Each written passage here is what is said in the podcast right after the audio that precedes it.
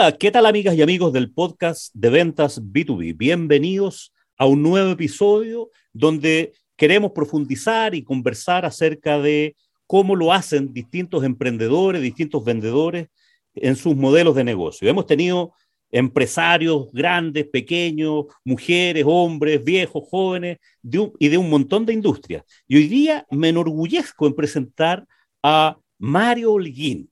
Mario Holguín es el director líder del grupo Beatlemania. ¿Cómo estás, Mario? ¿Qué tal, Julio? ¿Todo bien por acá? Después de tantos años volver a encontrarnos.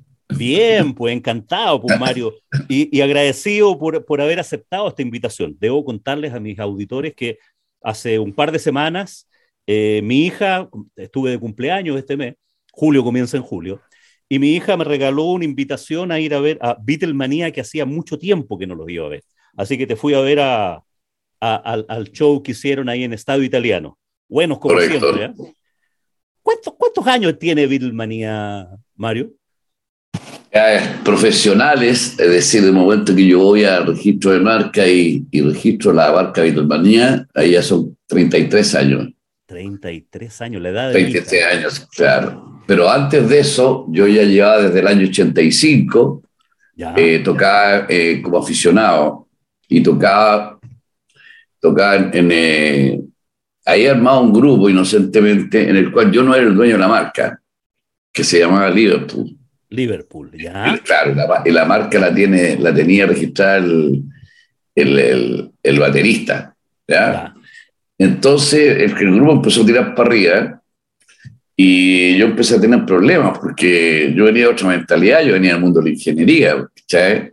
Ajá. Entonces, y esto era músico nomás, pues. entonces no lo digo en forma despectiva, claro. Entonces, eh, yo quería, ¿sabéis qué? De, esto que ganamos ahora, que ganamos ahora, vamos, a invertir tanto en hacer alguna, poner algunos avisitos en el weekend, y esto otro vamos a comprar unos micrófonos, porque la otra vez, la última vez ya vieron los micrófonos que nos tocaron, eran como la reverenda y sonamos pésimos. No, porque ya están comprando cosas, no repartamos la plata entre todos, y empecé a tener ese tipo de problemas. Ya. No tenía el concepto de invertir, del marketing, nada, nada. Entonces, igual aguanté tres años. ¿Ya? Bueno, año como hasta el 88. Y ahí di el golpe de Estado. Entonces hablé con el baterista y le dije, compadre, o sea, yo quiero ser el jefe de esta cuestión. Así de simple, sí, golpe de Estado. Yo quiero ser el jefe y el dueño. Así que te ofrezco lo siguiente: me, me, me vendes la marca, me la riendas y hacemos un contrato en que yo no la puedo usar. Eh, la puedo usar siempre y cuando tú seas el baterista. Le di toda la alternativa. Ya. Todas las alternativas, todas las alternativas posibles. Y no quiso. Ah, mira. No quiso, no quiso. Y listo, en un, en un ensayo dije, yo me voy. ¿Quiénes vienen conmigo? Se fueron todos conmigo. Ah, mira, golpe estado. Claro, golpe estado. Se fueron todos conmigo y registré la marca Beatlemania y ahí parte. Ahí parte Beatlemania el año 89. Ya. Oye, y, y, bueno, ¿cuántos, ¿cuántos recitales, cuántos shows hay hecho en este tiempo? ¿Te das la cuenta o no? 3.000, arriba de 3.000. Arriba de 3.000. Arriba de 3.000, sí. Oye, y, recorriendo de todo Chile, me imagino. ¿Hay algún pueblito en Chile que no, que no te conozcan? Difícil, difícil, difícil. Estamos pueblitos de una calle. Ah, bueno. Donde eh, Sierra Gorda, me acuerdo haber llegado y preguntando dónde está el hotel, qué hotel, aquí no hay hotel. eh, ¿dónde, me, ¿Dónde me puedo duchar? No, no de mí, los, donde los pacos, no. Y me fui a echar donde los pacos. Ahí el productor, el alcalde, no sé, se consiguió y me, me comieron ducha los carabineros. Qué bueno. No, de todo, de todo, todos los pueblos posibles. Qué buena. Oye, y, y, yendo al, al, al, modelo de negocio ya propiamente tal de, de, de Beatlemania, tengo un montón de preguntas para hacerte. Eh, ¿En qué momento se te ocurrió a ti o decidiste ya decir, oye, me voy a dedicar a esta cuestión profesionalmente y armar esta cuestión como la empresa? ¿Fue en esos inicios cuando decidiste meterle marca?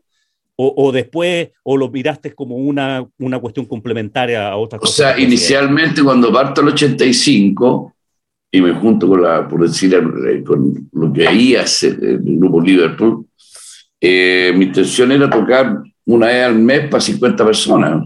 Ya. Ese era mi, mi, eso era un ensayo que iba a pasar. De nada, por lo menos unas 100 personas en Santiago que le gusten los Beatles.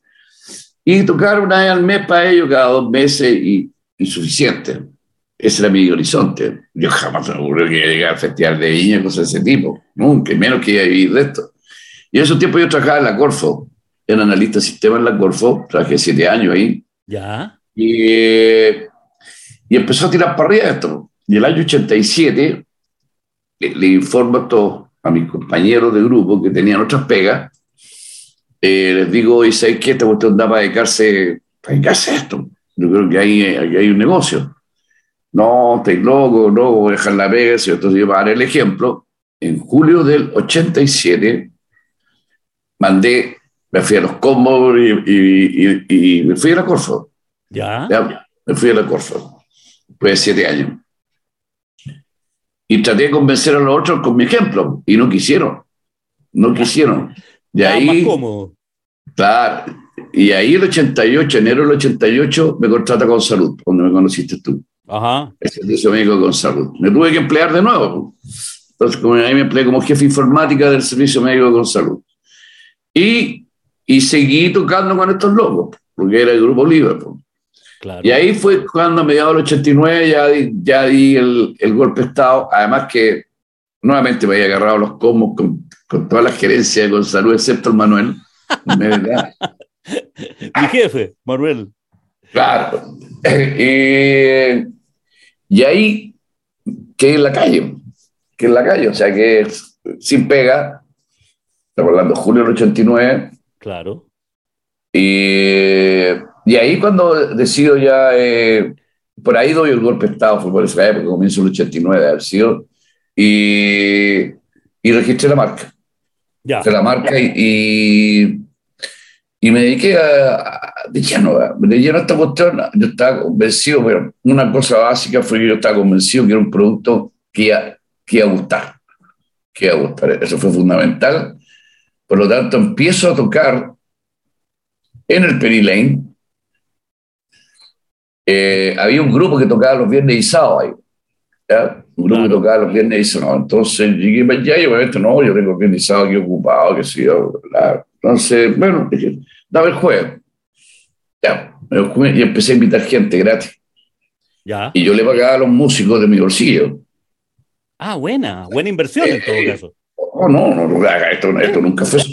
Cuando la gente me dice grupo Beatlemania, no compadre, esto no es un grupo. ¿Ah? Yo soy Beatlemania. Ya. ¿ya? Beatlemania es Mario Holguín, es mi seudónimo artístico. Los- Tu nombre resto- chapa. y no, claro, el resto, los músicos los voy contratando yo, en función de, de mis necesidades. Entonces ahí yo les pagaba a los músicos Ya. por show, pero yo no recibía ni uno.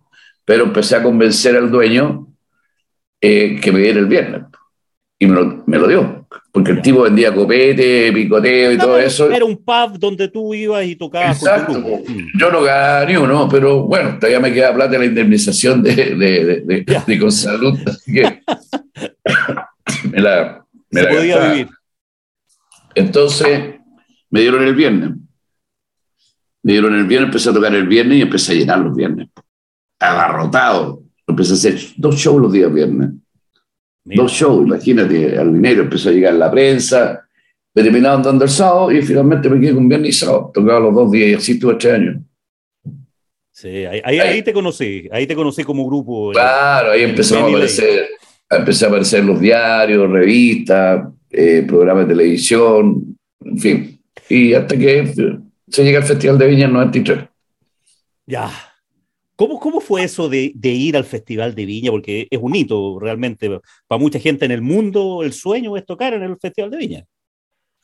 Fíjate que yo siempre digo que nosotros tocamos en febrero 93 en, eh, en Viña, Ajá. con, con la oposición de la prensa, entre ellos, por ejemplo, Pasalacua, y cómo era posible que un grupo de pub lo llevaran al Festival de Viña. ¿Ya? Ah, ya. no- iba- esto iba a ser un fracaso, qué sé yo. Bueno, ese día jueves de 11 de febrero del 93, arrasamos. Fuimos el grupo más aplaudido de- del Festival de Viña. Y Gaviota y todo el cuento. Y todos los días, al otro día de la jornada festivalera, eh, Pasalagua comentaba la noche, la noche anterior. Claro. Y comentó todo. Y nosotros lo obtuvimos. No te creo. Lo pasó por alto. Nos pasó por alto, nos omitió. No tocábamos ese día nosotros. No tocábamos. Y el oh. aplausómetro de la tercera eh, decía, el grupo más aplaudido. De hecho, yo aparecí en la portada de la tercera, solo. ¿Qué te parece? Mi foto y al lado Sergio Dalma. Decía Mario Holguín, paréntesis, Vitulmanía y Sergio Dalma, fueron los artistas más aplaudidos en la jornada de anoche del Festival de Llama. Portada del diario La Tercera. Y pasa el agua, no, no ignoro. Bueno, eh, ¿cómo fue eso? ¿Cómo, ¿Cómo, llegamos al festival? E, e, era, se veía venir porque ya llenábamos el Teatro Providencia cada rato. ¿Me escucháis? Sí, te estoy escuchando, sí, sí, vale. Llenábamos el festival de, eh, o sea, el cine Providencia, me acuerdo, los viernes y sábados, mil personas, a donde nos eh, en el Estadio Chile, lo llenamos también. Era una locura, era una locura porque eh, los Beatles estaban separados, qué rato. Claro. Separados, comienzo 70, ya llevamos 25 años, o sea, 25 años más o menos, sí, por ahí. Sí. Más de 20 años, más de 20 años con los Beatles separados. Y la gente de esa edad, por eso entonces promedio 40 años, eh, me acuerdo clarito, una bajada que le di al, al, Mercurio, creamos un espacio de diversión para la gente adulta. Ah, Esa fue la, y la verdad, la verdad que la gente empezó a tener, de esa edad, empezó a tener un lugar que, que no eran las discotecas ni ninguna de esas cosas. Ah, el, el, el, llamado adulto joven. Claro, así que lo, sí que lo del Festival de Viña no, no, no, no fue nada sorprendente. Yo sabía que me iban a llamar. Hasta que me llamaron, me llamaron, suponte, en octubre por ahí, me llamó eh, la secretaria Gaponó, y aquí voy a mentir uno de los mitos, y me citó una reunión a Viña. Partí para allá, yo ya sabía que, era para eso. Entonces llego, paso, estaba Vicente Gaponó, don Vicente, eh, Mario, mira, nos interesa mucho tenerlo a ustedes para la jornada de, esta del Festival de Viña. Bueno, yo sé que los artistas no tienen precio, o sea, no existe una, una lista de precios como un supermercado, así que, ¿de cuánto estamos hablando? Entonces le dije, mira, quiero ganar un dólar más que el artista chileno mejor pagado de la jornada del año pasado. Ah, perfecto, dijo. Alicia, tráigame el contrato de sexual democracia. Ah, ¿Ah? Listo, le habían pagado 5 mil dólares. Yo quiero 5 mil uno. Está, Así se cerró la. No se hable más. No se hable más. Así partió. Y, y, y, los, los, los psicólogos dijeron que yo había cobrado 30 mil dólares, y qué sé yo. pero bueno, y no fue así, fueron 5 mil dólares. Después, eh, fue tanto lo que arrasamos, ¿eh? Todo esto es para escribir un libro, ¿eh? lo, lo Festival de Viña. Sí, entretenido. Televisión, televisión Nacional eh, nos tenía asignado 10 minutos, pensando que íbamos, a tocar y, la gente no, no, nos iba a pescar. Claro. Entonces, yo no dejaba al Bodanovich entrar a despedirnos. Entonces, por ejemplo, estaba eh, Fernando estaba cantando Se monta y Standing There, y mientras él estaba cantando, yo me acercaba a Pablo, el guitarrista decía, bueno, termina eso que te entiende, y está con un logo y todo. Entonces, entonces, de inmediato. de inmediato, no, no había pausa. Eh, bueno, un, larga, una, un larga ocasión. Un largo, entonces yo miraba a la izquierda y veía que lo daban y entrar, y ¡pah! partíamos tocando, entonces no podía parar la canción, el huevo, y así le comí 20 minutos, ya. hasta que entro, entro a cantar Imagine. Ya me voy al piano y ahí se murió todo. Ahí se vino porque John Lennon era una... Era como Che Guevara en esa época, era una cuestión así, era un mito. Este, y me acuerdo que dije, lo tenía ya pensado, me siento al piano, amigos de los Beatles, amigos de la Quinta, eh, hagamos que junto esta canción, que era Imaya, este sea el homenaje más grande que se haya hecho a John Lennon en esta parte del mundo. Y parto con Imagine se fue abajo la quinta. Buenísimo, qué buena. Y ahí estuvimos 40 minutos. 40 minutos. Antonio estuvo por lo menos 7 minutos tratando de calmar a la gente para el bis. Hago un llamado a la cordura. Y la gente, ¡cha! Está, está, en YouTube, se ve clarísimo ahí. ¿verdad? Y es que ya no hay más Beatlemanía, ya no tienen más repertorio, mentira, teníamos 40 canciones más, pero no importa, estaba así pauteado y lo pifiaron y tiró a la baiteare después de nosotros y la le hicieron mierda, no la dejaron cantar. No la dejaron cantar. Esa fue la, la, historia del, del, festival. Pero hay muchas anécdotas que ocurrieron ahí en el Festival de Viña, pero... Me imagino, pues, me imagino. Y la gente, me acuerdo de los Higgins, yo estaba subiendo el ascensor. Ya y ahí sale justo unos tipos de televisión nacional, unos ejecutivos, me dice, Mario, te pido disculpas, nos equivocamos con usted, no pensamos que iba a pasar esto, tal cual. Mira. Claro, nos equivocamos con usted. Y los cortaron de nuevo. Sí, pues. Usted, de nuevo, tuvimos el jueves y el sábado. Ya. El jueves y el sábado, y hay una anécdota muy simpática porque el jueves, la noche después del show, nos fuimos de carrete, me acosté a las 6 de la mañana. Y como a las 11, como a las 11 empiezan a tocar, y, ah, y tocábamos en el Penny Lane el viernes. ¿ya? Ah. ya los equipos, los equipos se habían ido. La van con los equipos. Y de, de Viña para Santiago. De Viña para Santiago. Yo tenía celular, pero el, tipo la van no. Entonces empiezan a, tocar, pa, pa, pa. yo dormía en la misma habitación con el bajista. Ah, de, oh, bueno, bueno, no, que sí hasta que este loco se para y aparece, no me acuerdo el nombre del tipo, y me dice, Mario, Vicente Caponón quiere hablar con usted. Chucha, ¿qué onda, compadre? Mira, ¿Qué hicimos? Ahora, ¿Qué hicimos, Y pues no estoy, no estoy sin ducharme, anda así nomás, ¿viste? Y salí con buzo, con los ojos rojos, inyectado en alcohol. Pues, y llego con Vicente, entonces Vicente me dice, Mario, eh, eh, lo necesitamos de nuevo nos citamos de nuevo para el juego. ¿Cuánto valen ahora? Se haya cambiado la situación. Pues, sí, pues ya está. Otro escenario, otro, otra lección para aprender de negociaciones. Y, yo nunca me he subido por el chorro. Entonces, la delegación nuestra éramos como 12, 13 personas, 13 o 14 personas, ah. guiadores, sonidistas, técnicos, etc. Y estos imbéciles, con cariño, con poca experiencia, se habían tomado todos los frigobares. Ya. Y, y, no se habían percatado que una botellita de whisky valía 7 lucas, una, o sea, un chavo. ¿Cachai? Entonces yo hacía los con 10 habitaciones, yo caché que eran como plata de hoy, no sé, 2 millones, 2 millones. Era una, una, locura. Era una locura y que no está incluido en el precio de la, de la habitación. No, pues, no, pues había que pagarlo. Yo sabía que ya tenía que pagarse extra, pero después del triunfo y todo lo que se venía, yo sabía que era, ah, un detalle. Eh, claro. era un detalle. Y, le digo, mira, Vicente, hagamos el siguiente trato. Le cobro lo mismo que el jueves, 5 mil dólares. Pero usted se hace cuenta de todos los extras de las habitaciones del hotel. No se logró ni 10 segundos tenemos un trato. Y así fue. Así que cobré lo mismo, 5 mil dólares por los dos, el show 1 y show 2. Buena, buena. Yo tengo el DVD de eso, porque hicieron después un DVD con, esos shows, y yo, yo lo tengo. lo, he visto un par de veces acá en la casa.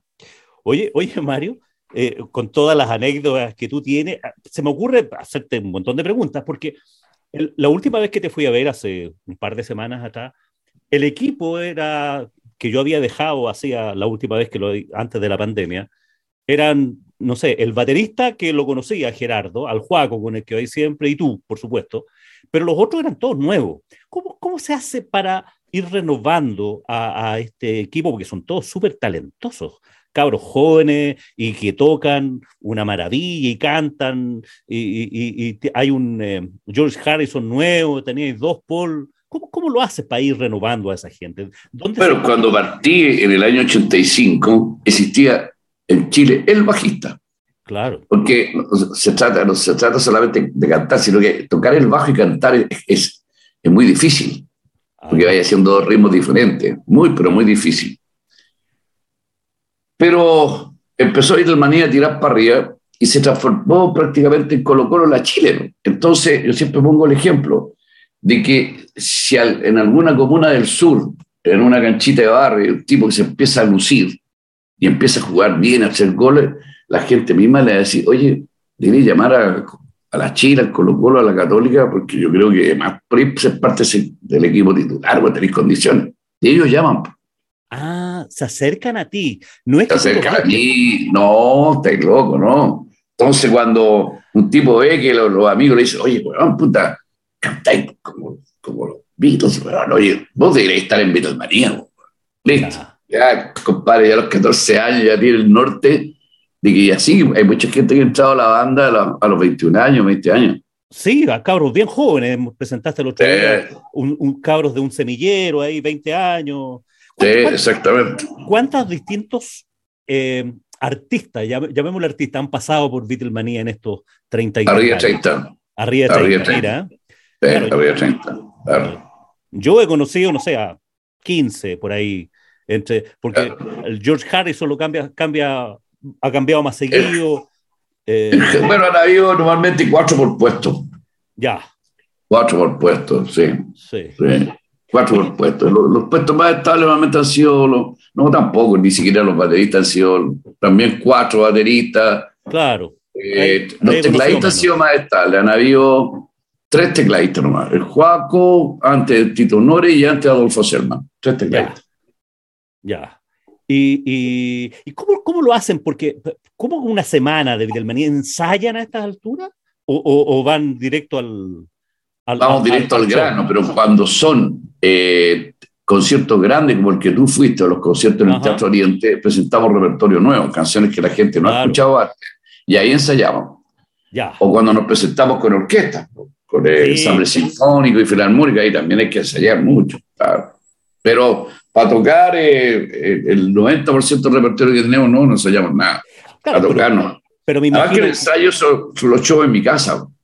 Eso ah, Porque ahí, ah. cuéntanos un poquitito tu, tu, modelo de negocio ahí, porque tú tienes varias aristas de este Beatlemania. Están los shows públicos, los shows en tu casa, tienes estas giras también. Háblanos un poquitito de eso, de eso, cómo funciona este modelo de negocio de Beatlemania. Mira, eh, un día, eh, decíamos los 90, finales de los 90, eh, no teníamos, no sé qué, una crisis, no sé qué pasaba, pero había poca pega. Entonces dije yo, bueno, si no vamos a nada este fin de semana, ensayemos. Ensayemos. No hay internet todavía ni esas cosas, entonces empezó, me llamaron tres o cuatro personas, Mario, ¿dónde van a tocar este fin de semana? No, no vamos a tocar, compadre. Chuca, claro vamos a ensayar. Ah, vayan a ensayar en tu casa. Sí, oye, y se puede ir. Chucha, bueno, ya, bueno, listo. Entonces, llegan cuatro personas a mirar el ensayo.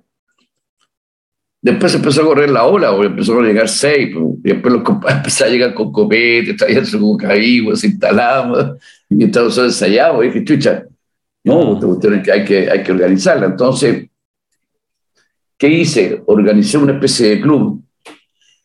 Yo siempre pongo el ejemplo. Pongo el ejemplo. Mira, eh, me llama una persona, Mario, sé que quiero hacer una, una, una, fiesta con mi amigo en mi casa y me gustaría organizar y tú. Entonces yo, aquí están los teléfonos y los correos de mi amigo y tú sacas la cuenta cuánto tendrían que pagar ellos para eh, para pagar la amplificación, la iluminación, financiar, pagarle a los músicos de Guitarmanía y, y, un poquito para vos también. perfecto, ¿cachai? Como, como un asado. Claro. Entonces, los shows en mi casa es eso. Yo organizo, yo organizo el asado. ¿Ya? Yo le informo a los que están inscritos, hoy este sábado vamos a tocar. ¿Queréis venir? ¿Cuánto para hacer? Pero acá yo no vendo nada. Es decir, eh, los tipos llegan con la versión pagada. Y yo organizo todo. Pongo el, compro los hielos, compro los vasos, pongo mesa, sillita y cada uno trae su copete y picoteo. Es así. Es como un malón. Exactamente, un malón. Entonces mucha gente me dice, oye, pero, pero ¿cómo tienes que hacer sesión de actividad? no, pues, es una fiesta... De amigo. Privada, pues, es ah. privada, o sea, no, no entra, no vendo nada aquí. Y no lo hago todos los días, lo hago dos veces al mes. Ahora, mucha gente empieza a celebrar su cumpleaños. Oye, Mario, pucha, ¿cuánto veces al día? ¿Qué sé yo? La láser, me arrendáis la casa, va a ser cumpleaños. Ah, pero con los Beatlemania adentro. Ya, listo, yo saco las cuentas. E, eso es. Ha sido 20 años. claro. Oye, porque, eh, eh, porque tienes los shows, los shows públicos, los shows que ahí tus clientes normalmente son o lo haces tú organizado o vas financiado. Hay de todo, hay de todo, porque el, el, el, show, por ejemplo, en el Estado italiano, tampoco hay entradas. O sea, yo sé exactamente quiénes asisten. Cada uno, o sea, están los nombres registrados, la cantidad de asientos y las ubicaciones. O sea, no puede ir cualquiera. Claro. No puede ir cualquiera. Eso normalmente, entonces, yo me consigo el Estado italiano, ¿correcto? Pero el Estado italiano dice, ok, Mario, o sea, tampoco te puedo cobrando, ¿cómo te va a estar dando una factura si tú no tenés? Claro. No, entonces, eh, resérvame 60 cupos, 80 cupos para mis clientes y para los socios del estadio. Perfecto. Y ellos, y ellos invitan a los que ellos quieran. ¿Entiendes?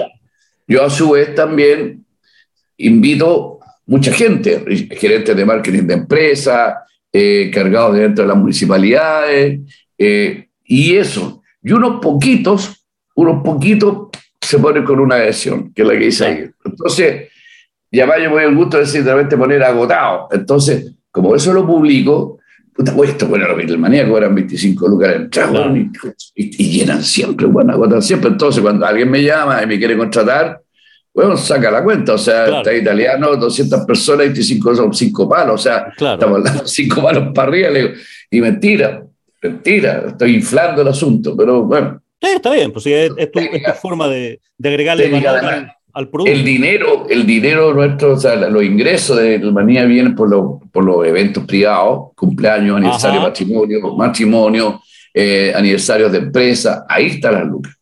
Perfecto.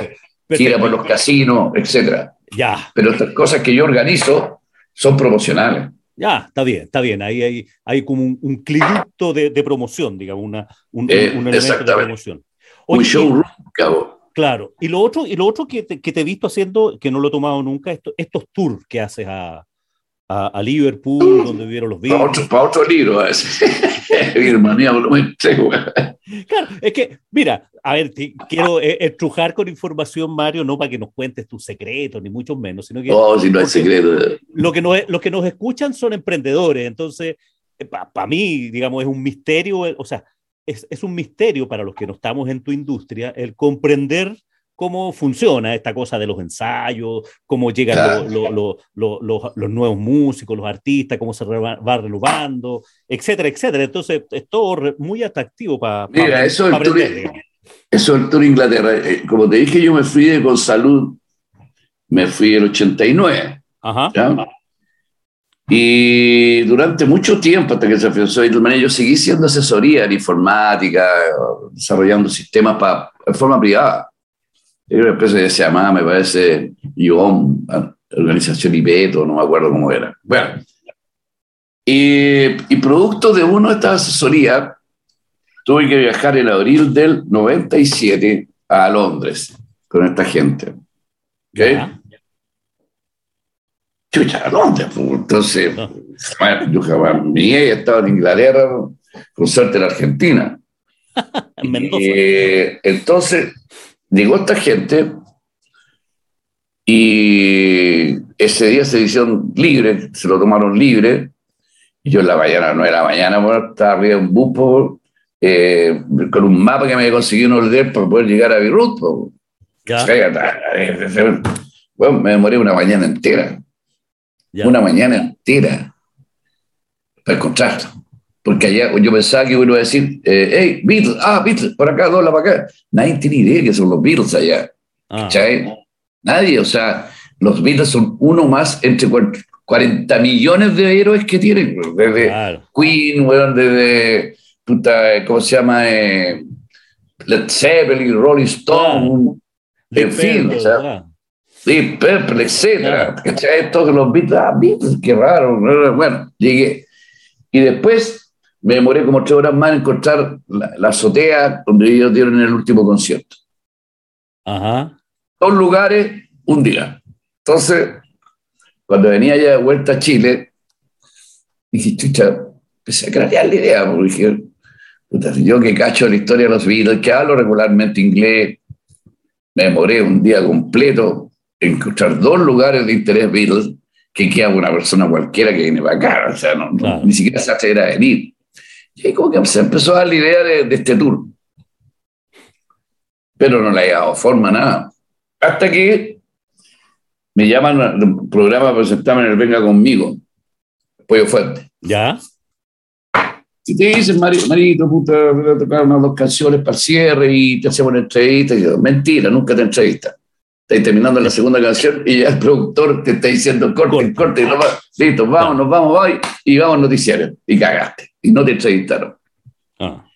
Así que yo no tenía preparado ni un concierto ni nada para aprovechar la media pantalla que tenía. Así que fuimos a tocar Tocamos una canción, después tocamos otra.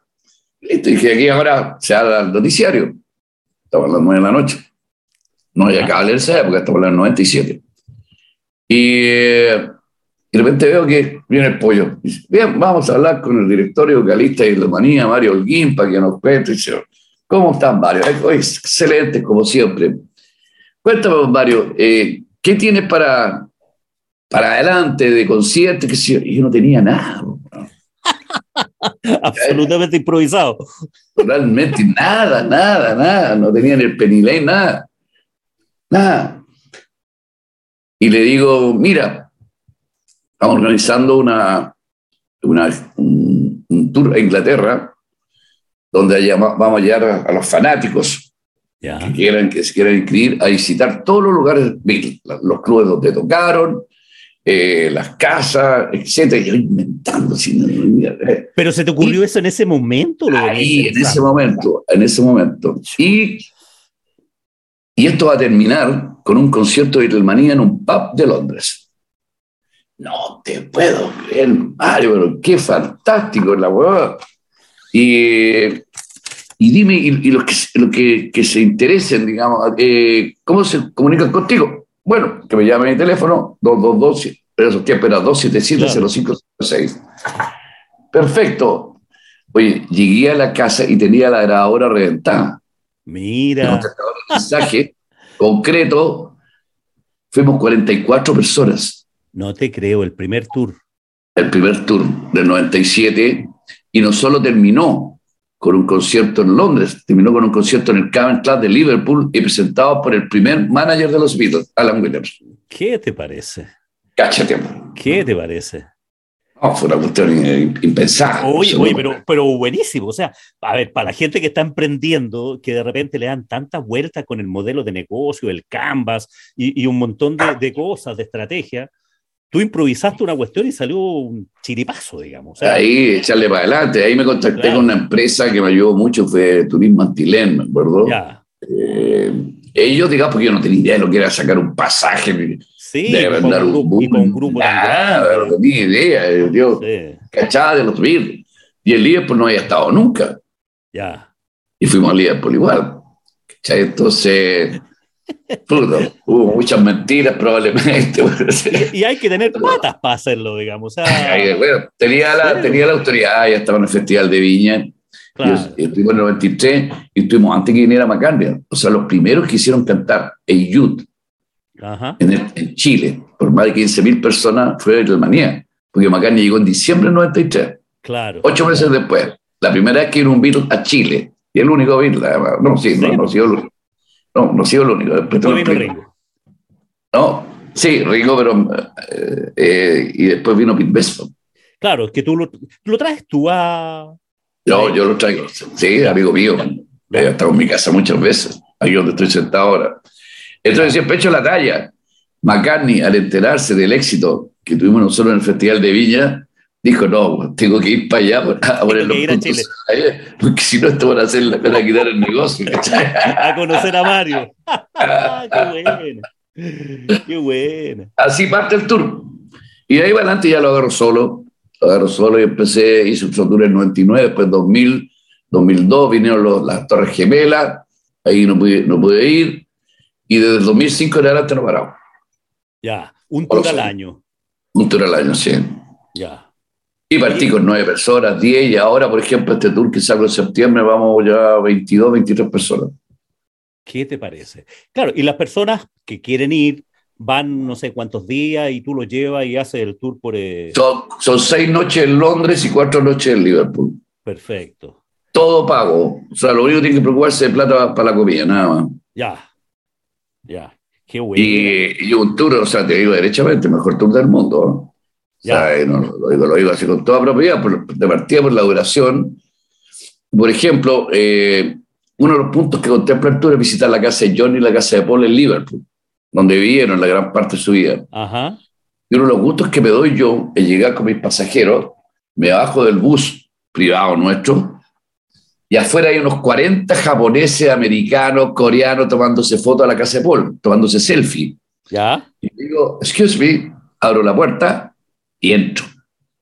Bueno, se mueren. Ah, Entonces, cuando ya estamos adentro, le digo a todos mis pasajeros, todos esos que están afuera, están afuera y no van a poder entrar nunca porque no tomaron el tour de Holguín. y echamos. es mi mayor placer, Claro.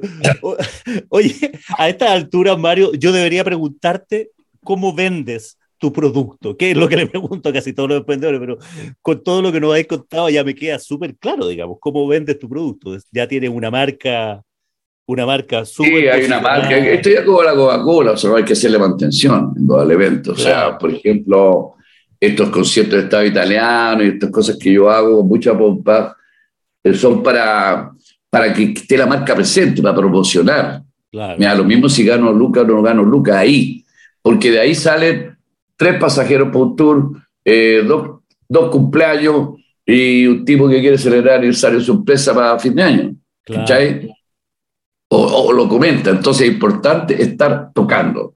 Y obviamente yo aparezco como que estoy, como que estoy, que se venden entrar, pero no es, no es, no es, no es así. No, sí, se, se, entiende, se entiende. O sea, ah. hasta, te, hasta te invitan al podcast. ¿Te fijas? Claro, exactamente, claro. Claro, sí, sí, ese día estando, estando en el Estado italiano con mi hija, que como te contaba, te, te, te es fiel seguidora y gracias a ella me, me empecé a entusiasmar con los Beatles. A mí antes no me gustaban los Beatles. Yo era, yo era en mi época más cabro, digamos, más chico, cuando existían los Beatles, yo estaba, tenía cinco años, seis años, entonces no, no alcancé a vivir esa época de los Beatles. Y mm, yo me inicié en el tema de la música con la música más progresiva, con alto voltaje en la radio chilena AM cuando lo animaba ah. Pablo Aguilera, todos los días a las seis y media de la tarde. Y escuché, no sé, el lanzamiento de, de, El lado oscuro de la luna, de Pink Floyd, entonces a mí me gustaba. Ah, ya, perfecto, ya. Más progresivo, ya. Claro, más rockero, y toda esta cosa de los Beatles era como la típica tontera, digamos, yo a mis 12 era como muy comercial para mí. Entonces, sí, de hecho lo era.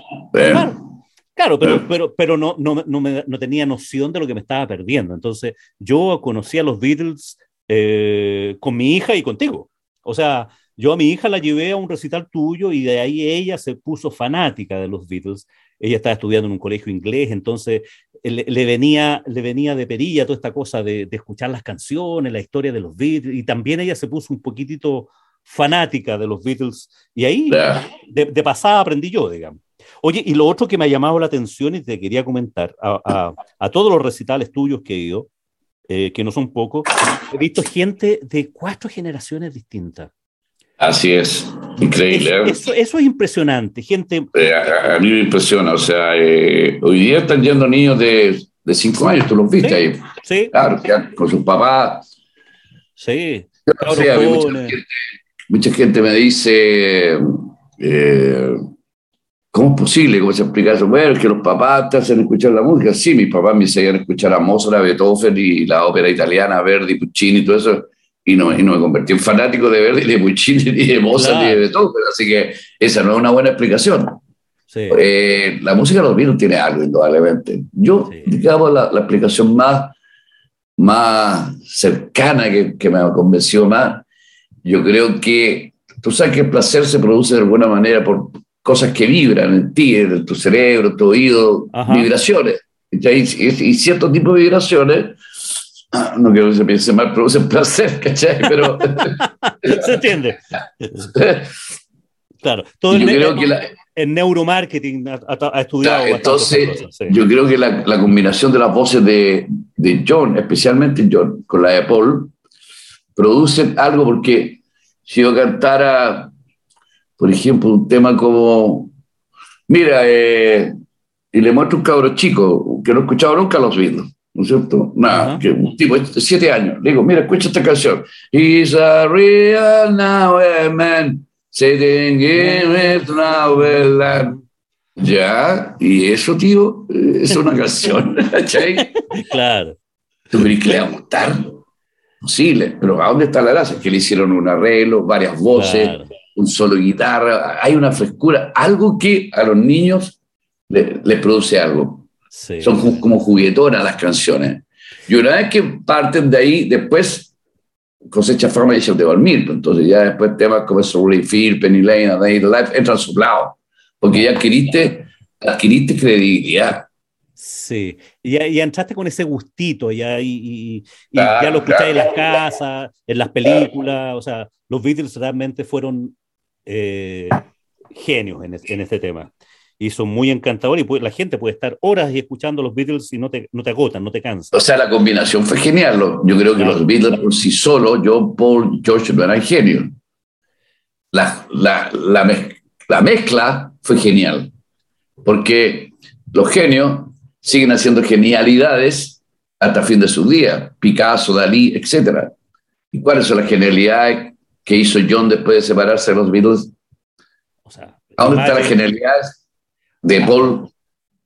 Genialidad, estamos hablando de genialidad, cuando es una genialidad, porque, oh, es decir, se la mostraba de cualquier persona y que, oh, pero aquí lo que hizo John y lo que hizo Paul y George, después de separarse los Beatles, nos gusta, la escuchamos, porque hayan dejado ya eh, eh, un presidente, ¿te fijas? Pero si tú le mostrás a un cabro chico, no sé qué canción de Paul se podría considerar genial. El último número uno creo que fue Hope of Deliverance. Claro, claro, no, hace mucho tiempo tampoco que hace. Claro, claro. claro. No hay número uno, no hay que, ah, oye, qué genial. O sea, piensa en Messi, eso es algo genial. Claro, claro. O sea, lo digo en el sentido de que, claro, son tipos que ya tienen un tal posicionamiento. Que pueden hacer lo que quieran. Eh, claro, entonces, como que le encontramos que son eh, genios. déjame decirlo así, sale, sale como más fácil.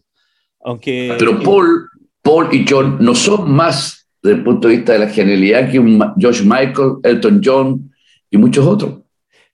De acuerdo. O aquí, aquí lo que se juntaron los astros y... La mezcla, la mezcla, la mezcla vocal, la mezcla compositiva, eso que se, se, se, se sentaban a escribir juntos y combinaban las voces y todo así, una tras otra. La cantidad de canciones que hicieron impresionante y todas. Y todas, buenísimas. Todas buenísimas. Todas gustan. Pero yo creo que hay que separar las carreras solistas, el hecho de haber jugado en el Barcelona que el mejor equipo del mundo, por lo menos como es, no te convierten en, un futbolista genial. Sí, estoy de acuerdo, estoy de acuerro. Pero, pero hay algo de genio en, esa, en, los Beatles, al menos. Obviamente, Paul va a pasar a la historia como uno, de los más grandes compositores de la historia de música popular. Sin duda. Absolutamente. Sin duda. Lamentablemente ellos lo mataron. Claro. Pero no, no, se supo que había hecho después de los 40. ¿Quién sabe? Claro. ¿Quién sabe? Pero, pero llegaron hasta ahí nomás. O sea, eh, la carrera de John como solista no tiene ninguna cosa notable, notable desde el punto de vista del impacto. Que, sí. O sea que, claro, Imagine, pero... Imagine. Y, claro, pero fue por otras circunstancias. Sí. Eh, porque murió, porque la, una canción de la que habla de la paz, ¿cachai? Entonces, eh, la forma como murió John, pero en sí, si, si yo le muestro la canción, insisto, una persona que no está contaminada, con, con, que no ha escuchado música de los Beatles antes, de muestra imagen, va a encontrar eh, una buena canción. Una buena canción, nada más. Una bonita canción, sí, bonita, eso Sí. De acuerdo. Oye, a, ti, Mario, de, de, todas las canciones, de, de, los, hablemos de los Beatles, porque no me queda ninguna duda que tú, tú, tu ícono ahí, tu, tu avatar es, John, porque, bueno, tú cantas como John, cantas las canciones de John y representas. eso, eso es otro error que comete la gente. Yo estoy ni ahí con John. o sea, pero, pero tú representas a John en, en, en, el, en los videos de Momento, momento. Una cosa que me cabe que, que, que digan que somos banda tributo. tú miraste el escenario, nadie se disfraza. Sí, no, está bien, bien. A ver, hablemos de eso un poquitito. Nada, yo no pongo caras de John, me pongo los lentes de John, cosa que sí hace la banda tributo. La banda tributo trata de dar la impresión al público que asiste a sus conciertos que están mirando a los originales. Por lo tanto, ellos se, se esfuerzan en moverse como los Beatles, eh, se visten como los Beatles, se ponen las pelucas Beatles, cosa que lo encuentro insólito, ¿cachai? O sea, no encuentro nada, pero yo siempre pongo el ejemplo, cuando alguien me quiere discutir, mira, yo viajo siempre a Inglaterra, le digo, imagínate que voy caminando por Piccadilly y me encuentro eh, que, de un subterráneo, porque la mayoría de los papas ya están en un subterráneo, y escucho música y ya, pues, escucho, cuando vuelvo a, a vivir este país. No, entonces, puede ser, está claro. Puede ser música y ya. Entonces, ah. bajo y me encuentro ocho gringos con charango, flauta y todo eso, y uno al medio, y todo de ojos azules, los compadres, un metro ochenta, y, y, con las pelucas, con las pelucas, de, las pelucas de Roberto, no, si no pasó, el, el con la peluca de Roberto Márquez, ¿cachai? Ocho ingleses y con poncho tratando de aparecer los villanos. ¿Tú crees que me va a causar gracia? Me va a causar gracia si me voy a poner a reír de lo, de lo ridículo. Entonces, imagínate que un gringo llega aquí y ve estas bandas chilenas, guatones, morenos, bajitos, vestidos con pelucas Beatles. No, es, es, un chiste. Es un chiste, es un chiste. Entonces, bueno, dicho eso, yo nunca, nunca, digamos, que quería eh, parecerme a John ni nada. El hecho de que yo cante las canciones de John Lennon es porque el registro me acomoda. Yo no podría cantar O'Donnell, no podría cantar Yesterday.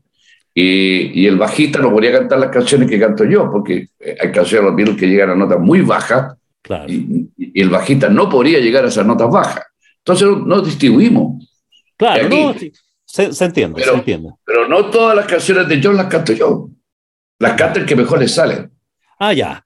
Eso, eso es importante. Oye, pero de, de, de todas las canciones que has interpretado de, de, los Beatles, hablemos de los Beatles, ¿cuál es la que a ti más te gusta cantar o tocar o que a ti te, te, te aquí me entusiasmo, aquí me, me, Yo sé que en todas hay que ponerle su, su cuento, digamos, pero debe haber alguna que tú digas así, ¿sabes que Yo, esta me encanta tocarla porque me sale bien, le encuentro que es bonita.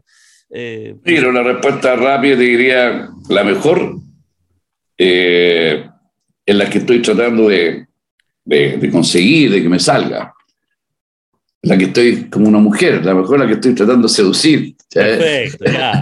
Esa es la mejor. Ya. Okay. es la, entonces, normalmente dejo de cantar, por ejemplo, Sao. ¿Ya? No había cantado, creo que Money, una canción del segundo álbum de los Beatles. No, This Boy, This Boy fue la canción. Y la canté, salió como la reverenda, pero pero eh, ahora ya sé que tengo ese desafío de, tratar de retomar esa canción, que de llegar a las notas, cómo atacar la nota, porque no es llegar a cantarla, hay que pensar que, que los Beatles grabaron estas canciones cuando tenían 22, 23 años, y nosotros cantamos las canciones, en lo particular yo, en la misma tonalidad. Claro. y tengo 50 años más ya que los compadres, entonces no, no, es simple. Afortunadamente la naturaleza me, me dotó, no, no he perdido la voz Ah. No he perdido la mantengo el registro impecable. Y mejor diría yo. Eh, Espero que me dure. Ah, no, buenísimo.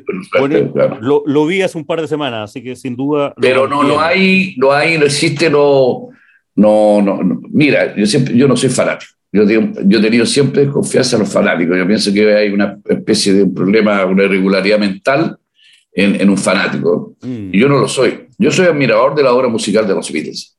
Sí. Admirador pero no soy fanático de ellos. Es decir, si veo a Paul o yo, yo no le voy a pedir que me pase sus calzoncillos y probablemente no le voy a pedir un autógrafo. Claro, se, entiende. y, no soy, y no soy admirador de su vida. Yo prefiero mil veces a mi padre, tener a mi padre de, amigo que a John Lennon. Claro. Claro, no, eran artistas y eran geniales, como conversábamos y se juntaban. Eh, eh, claro, el hecho que Maradona haya sido un tremendo, eh, tremendo futbolista no me convierte en un admirador de su vida. Claro, porque no lo convierte eso en una buena persona, además.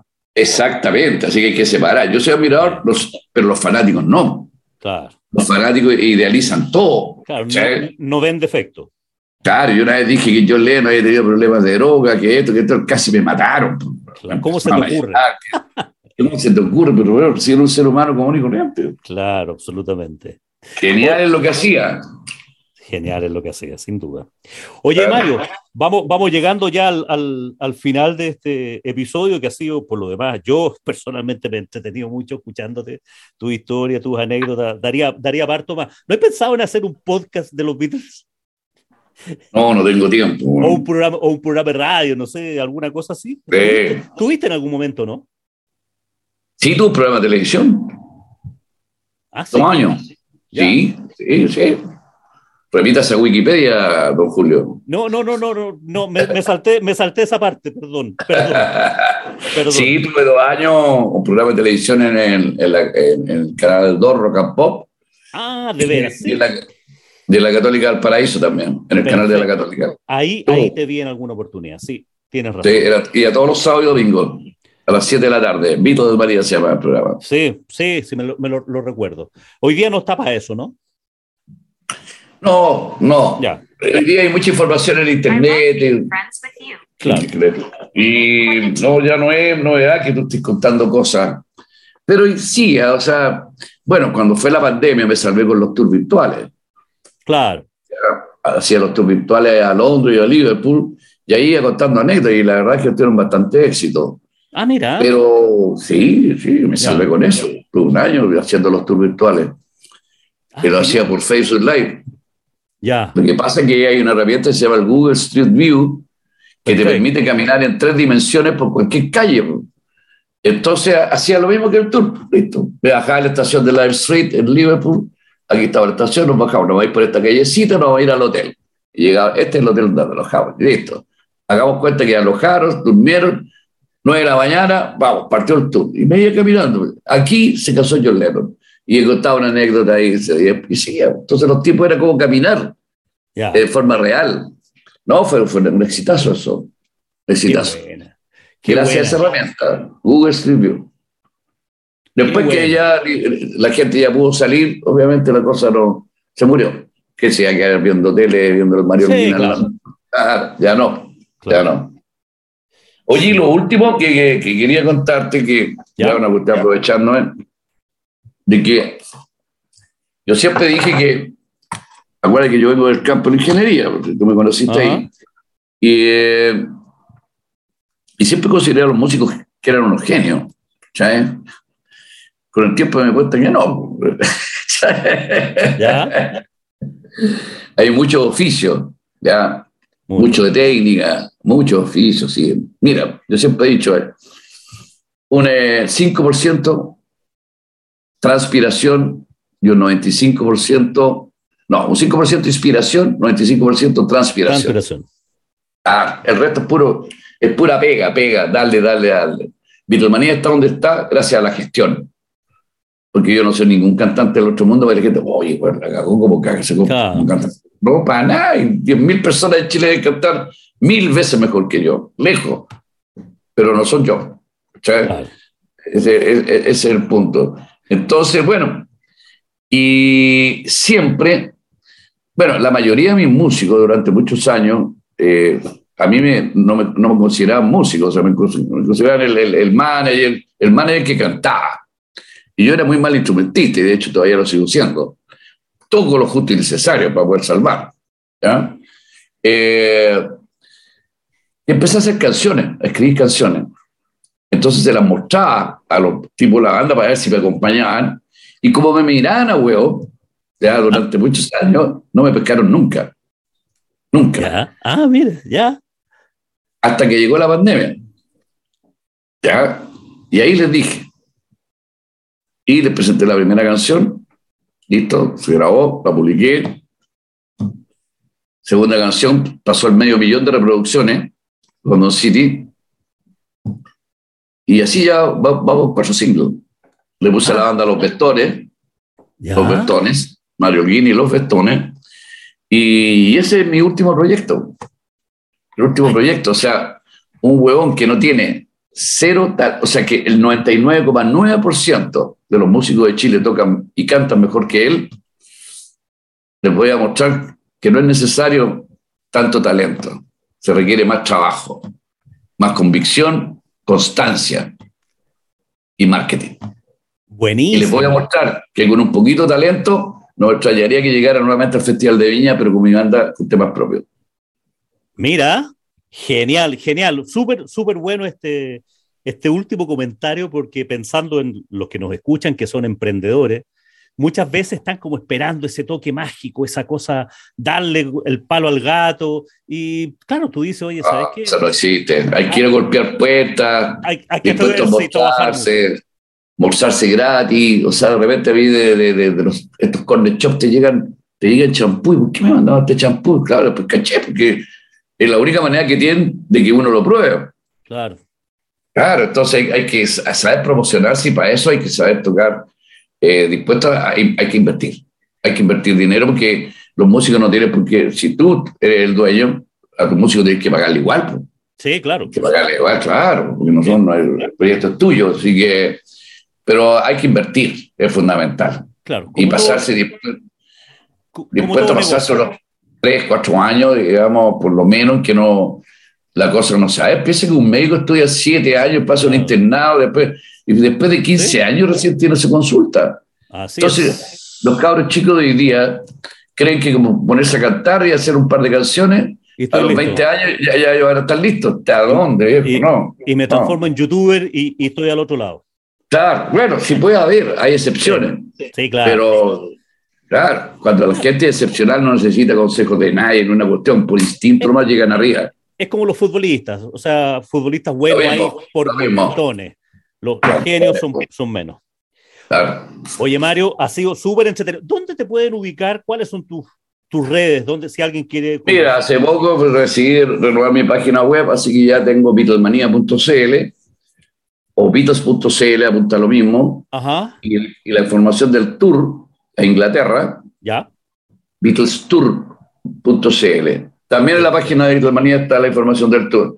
Ahí van a encontrar el recorrido completo, va de 150 a 200 fotos de cada uno de los lugares que hemos recorrido, historia, toda la historia del tour. Ya son 22 tours que he hecho. 21, con este, el que viene ahora el 22. 22. Buenísimo.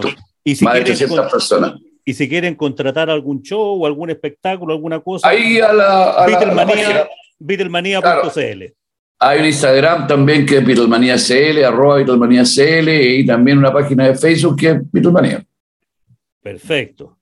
Ya, Mario, oye, agradecidísimo por tus comentarios, por esta muy entretenida conversación y admirable tu trayectoria y cuento que ha sido una muy buena lección, o sea, muy buenas lecciones para todos nuestros amigos emprendedores, nuestros amigos vendedores de Chile y de Sudamérica. Así que un placer, Mario, haberte tenido en mi, en mi un, último, un último comentario.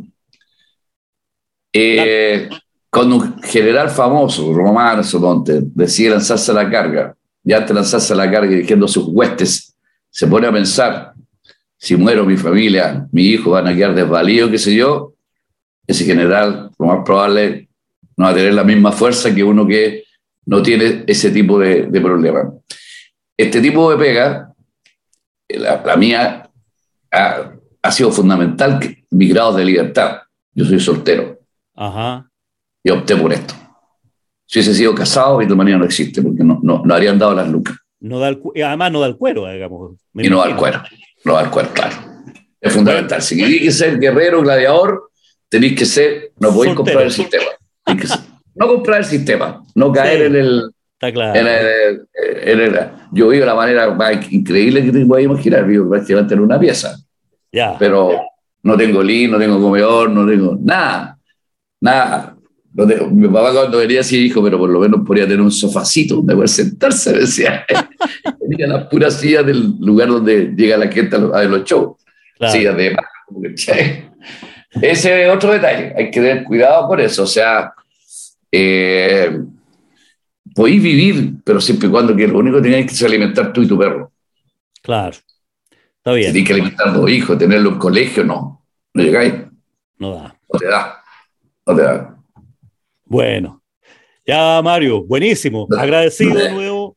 Igualmente, Julio. muy agradable, eres una persona muy simpática, te, te va a seguir yendo muy bien con lo que haces.